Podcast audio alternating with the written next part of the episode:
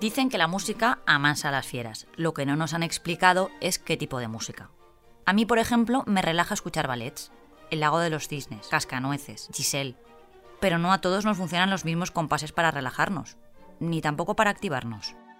Para dar respuesta a estas preguntas sin respuesta está la ciencia, que siempre anda dándole vueltas a algún estudio que nos ayuda a dar sentido a nuestras emociones.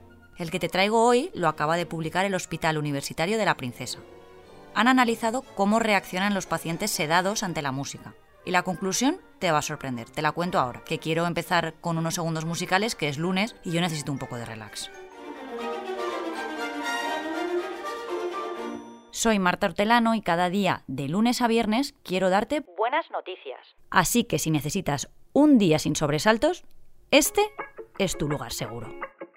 Los buenos días, un podcast diario para ponerte de buen humor. Como te contaba, en el Hospital de la Princesa de Madrid acaban de descubrir el tipo de música que produce más cambios en nuestro cerebro, el que nos resulta más estimulante, vaya. Y lo han podido comprobar gracias a un estudio elaborado con seis pacientes de su unidad de cuidados intensivos. Ellos estaban inconscientes, estaban sedados y previa autorización de sus familiares, a los seis les colocaron auriculares con fragmentos de tres piezas, tres tipos distintos de sonidos. La música clásica de Mozart, sonata para dos pianos, la dodecafónica de Schoenberg y el heavy metal de la banda danesa Volbeat. Con cada fragmento de sonido, reproducido en distinto orden para cada paciente, se registraron sus electroencefalogramas. Así midieron de una manera fiable su respuesta cerebral. Y el heavy metal es el que más actividad cerebral produce. La que menos, a ver si lo adivinas. Pues la clásica, claro. Teniendo en cuenta que la musicoterapia es un método con mucho potencial para la rehabilitación de pacientes con lesiones cerebrales, este estudio piloto abre las puertas a más investigaciones. Me vais a permitir que le dé a la historia que traigo ahora una nueva categoría, porque decir que es una buena noticia a mí se me queda demasiado corto para algo que puede suponer esperanza para un montón de enfermos de cáncer. Así que no sé ni cómo catalogar este descubrimiento que acaba de hacer un equipo que ha liderado el científico español Asier Unciti Broceta, director del laboratorio del Instituto Genético de la Universidad de Edimburgo. El equipo de Asier ha descubierto un nuevo medicamento que frena en seco el avance de distintos tipos de cáncer y que ya ha comenzado a desarrollar una farmacéutica estadounidense. La pista la empezaron a seguir en 2010 cuando detectaron que una proteína tenía mucho que ver en ciertos tipos de cáncer y a partir de ahí trabajaron en un fármaco con un compuesto que inhibe esa proteína y lo patentaron en 2015. Esta es la explicación científica. La humana es emocionantísima para todos los que hemos perdido a un familiar por cáncer.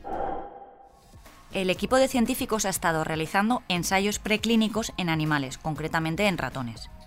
En ellos, la pastilla ha servido para frenar tumores culpables del cáncer de pulmón, de mama o de próstata. No curarlos, ¿eh? pero sí frenarlos. Ganar un tiempo muy valioso para quienes sufren la enfermedad. Pero es que más. La molécula que ha descubierto el equipo de Asier es tan selectiva que detiene el tumor y el sistema inmunológico reconoce esas células malignas y termina por destruirlas. Es como un chivato para el organismo. Esa nueva píldora supone además un efecto menos agresivo que el de otros tratamientos como la quimioterapia, pero sobre todo mucha esperanza para millones de pacientes y sus familias porque nunca se había logrado crear un fármaco tan eficaz contra la enfermedad.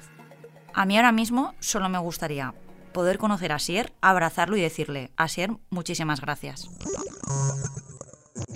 Y para que las personas que están cambiando el mundo con sus descubrimientos puedan seguir avanzando, el aniversario que celebramos hoy nuestra fecha señalada del podcast, ha resultado imprescindible.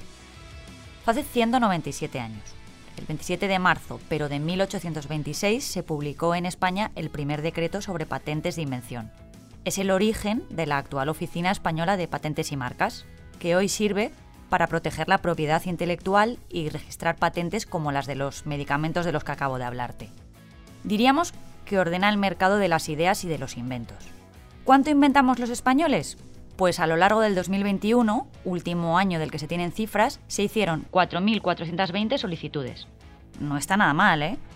En fin, un episodio lleno de inventos, patentes y esperanza. Una curiosa coincidencia que espero que te deje con un muy buen sabor de boca en este lunes.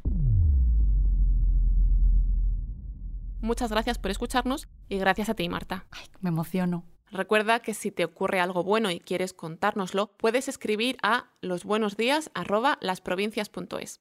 Este podcast ha sido escrito por Marta Hortelano, la edición es de Amalia Yusta y Paco Sánchez, el diseño sonoro de Rodrigo Ortiz de Zárate y la producción de Miquel Labastida y Andrea Morán. De lunes a viernes te esperamos en la web del periódico o en tu plataforma de audio favorita.